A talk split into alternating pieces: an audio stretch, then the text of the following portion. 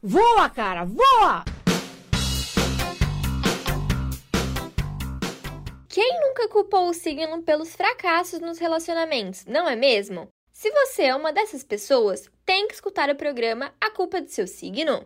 Aqui analisaremos as suas frustrações amorosas e juntos vamos descobrir se os astros são realmente os culpados das histórias. Não perca, dia 2 de maio, às 5h30 da tarde, na Rádio.UFSC.